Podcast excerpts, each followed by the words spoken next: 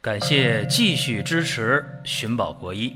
大家好，我是张保国，语言不晦涩，内容不忽悠，没有假话空话，中医学一点，健康多一点。寻宝国医，求医不折腾。下面说几个微信公众号：蒜瓣兄弟、寻宝国医、光明远。各位在公众号里，我们继续缘分。今天我们这个主题啊，叫说点屁事儿啊。大家说这个是开玩笑吧？怎么能这样一个主题呢？实质上啊，人每天呢都不可避免的会放屁，这个是确定的啊。甚至呢有统计啊，说人每天排出的屁的量有五百毫升，也就是说一矿泉水瓶的这个量。人在放屁的时候，瞬间的速度也叫初速度啊，能达到每小时十一公里。大概呢和骑自行车的这个速度差不多。讲这个事儿啊，大家说不重要，最重要的是放屁的声音和放屁的这个味道啊，这个说到点子上了。那么屁的成分相当的复杂啊，你可以把它和沼气呢画个约等于号就可以啊，这味道确实不好。而且另一个问题就是排气的这个声音的问题。民间想啊，说臭屁不响，响屁不臭。这大家可能都听过。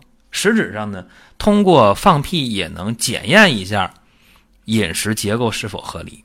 其实呢，吃饭的速度快的人啊，就是不细嚼慢咽的人，相对容易放屁，因为你吃的饭速度快，这个时候就不可避免的大量空气进入肠道。再一个呢，吃东西的时候，你吃的这个豆类食品相对比较多，那也容易放屁的量就比较大，放的屁就多。这是指这个量的问题啊，再一个臭不臭的问题。一般来讲，吃的蛋白类的食物越多，那么放的屁就越臭啊。比方说吃这个鱼呀、瘦肉啊、豆制品呐、牛奶呀，这样的话注意了啊。包括吃那个坚果吃的多啊，这放的屁也越臭。换句话说，你吃的这个食物质量越高的时候，放这个屁当然就是越臭的。那有人说，那既然放屁声音还大，放屁还臭，那干脆憋一憋算了吧。有的时候能憋住，有的时候憋不住啊。能憋住，他也没跑了，那去哪儿了？哼，没有放出去的屁，会通过你的肠道把这个屁重新给它吸收进入血液。那这个东西进入血循环到哪儿了呢？肝脏一过滤，到达我们的肺了。啊，这个时候，屁呢从哪儿出去了？从你的嘴里就出去了，啊，从你的鼻腔就出去了。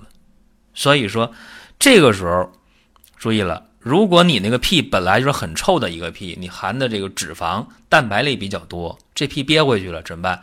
你说话或者你呼吸的时候就有味道。如果你吃的东西食物相对结构比较质量低的话，你吃的都是米呀、面这样的东西。青菜这样的东西，那么这个屁被吸收之后，你说话呼气的时候出去那个味道也不会很重，甚至呢是没有味道的。但是有一点来讲啊，屁呢最好不要憋啊，它不是一个好事儿。没有从正常渠道排出去，入血再往上面走，经过肝脏，经过肺，这个对身体呢是一种伤害。寻宝国医难道仅仅是讲一些小常识吗？这个不是重点呢。小常识讲完了，我们得解决问题呀，我们得实现求医不折腾的这个目标啊。所以呢，大家得往下面听。我们今天讲三种类型的放屁的情况，排气的问题是要给大家出主意的。首先讲一个饮食内停啊，这饮食内停大家听不懂什么意思啊？就是说呀，平时吃的比较多，吃多以后了还消化不了。这个时候会排气，会放屁。大家说，那我怎么知道我是饮食内停啊？这个很简单，第一个啊，就是你吃的东西是不是上顿吃完了，到下顿不知道饿又吃了，吃完之后胃又胀又不舒服，还不消化。最关键的，听我下面说的话：腹胀啊，反酸呐，看的东西没有胃口啊。一排便的时候，这个大便还含有那个不消化的食物，甚至呢，一排便那个大便呢又酸又臭，啊，这个就是饮食内停了。这种情况排的屁，不用想，一定是很臭很臭的。怎么办呢？大家说这是伤食了吧？哎，这么说也对，这么理解就简单一些啊。伤食了，排的屁很臭，这种情况下可以吃一个中成药，叫做饱和丸。饱和丸在很多场合我都向大家推荐，我说这个中成药值得吃啊，值得家里常备。那你把饱和丸吃上一天，甚至呢重一点的，大家说我吃一回都有感觉呀，感觉这肚子很轻松嘛。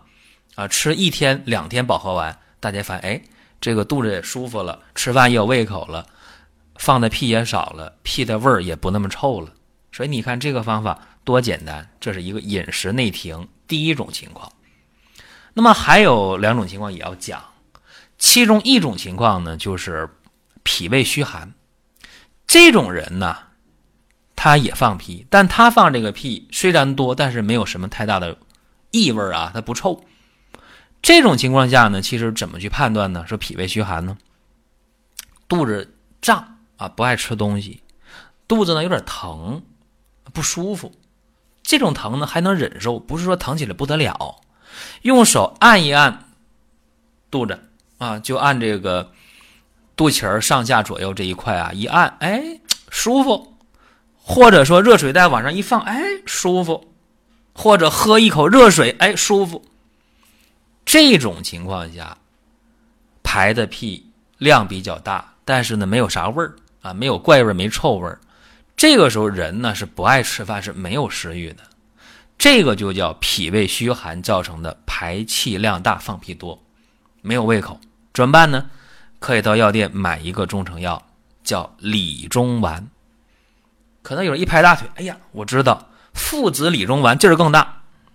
一般情况下。啊，一般情况下，各位你不必去买那个附子理中丸呢，只要吃理中丸就已经足够了。所以用药的最高境界是什么？就是能温和一点的，能简单一点的解决问题，咱别去下猛药啊！这大家要记住。其实呢，还有一种情况也得跟大家讲，就是湿热内结造成的放屁特别臭，排气味儿特别大。这个时候呢，因为有湿热内结嘛，会导致便秘，而且便秘会严重。一般说三天五天不排便，这种湿热内结型的便秘，可能一星期甚至十天八天的不排便。这个想解决的话，你就得下点猛药了，比方说牛黄清胃丸，用点三黄片儿啊，这都可以，或者是牛黄解毒片都行。赶紧呢，用凉药把这里热给它泻掉。大便一通了，浑身轻松；大便通了，腑气顺畅，也就不会再有那个特别臭的屁了。所以你看，今天呢，给大家讲屁事儿啊，好像是一个开玩笑的话题，实质上呢，这里边非常非常的符合现实生活当中的一些特点，就大家确实能遇到的事儿，怎么给大家出个主意，帮大家去解决。当然了，我讲完了，用不用听不听，那是你的事儿。用的过程当中，我有一个最简单的题，就叫重病忌止。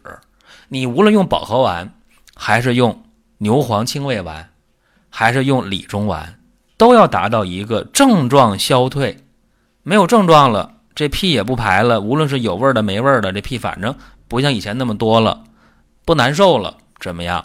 你手头的这个药就可以停下来，就不需要再去用了。所以有一句话怎么讲呢？叫“穷寇莫追”。大家把这句话呢好好琢磨琢磨。其实，在治病的过程当中，在调理身体的过程当中，大家要学会一个原则啊，就是因势利导啊。我们一定要灵活的解决问题，千万不要生搬硬套。好了，这就是今天我们寻宝国医的内容。在二零一八年，我们会推出一个全新的专辑《寻宝国医二零一八》，也欢迎大家能够继续的收听。这是我们二零一七年的最后一档节目，然后我们整个专辑也要进行结集完结了。好，我们在《寻宝国医二零一八》当中不见不散。下面说几个微信公众号：蒜瓣兄弟、寻宝国医、光明远。各位在公众号里，我们继续缘分。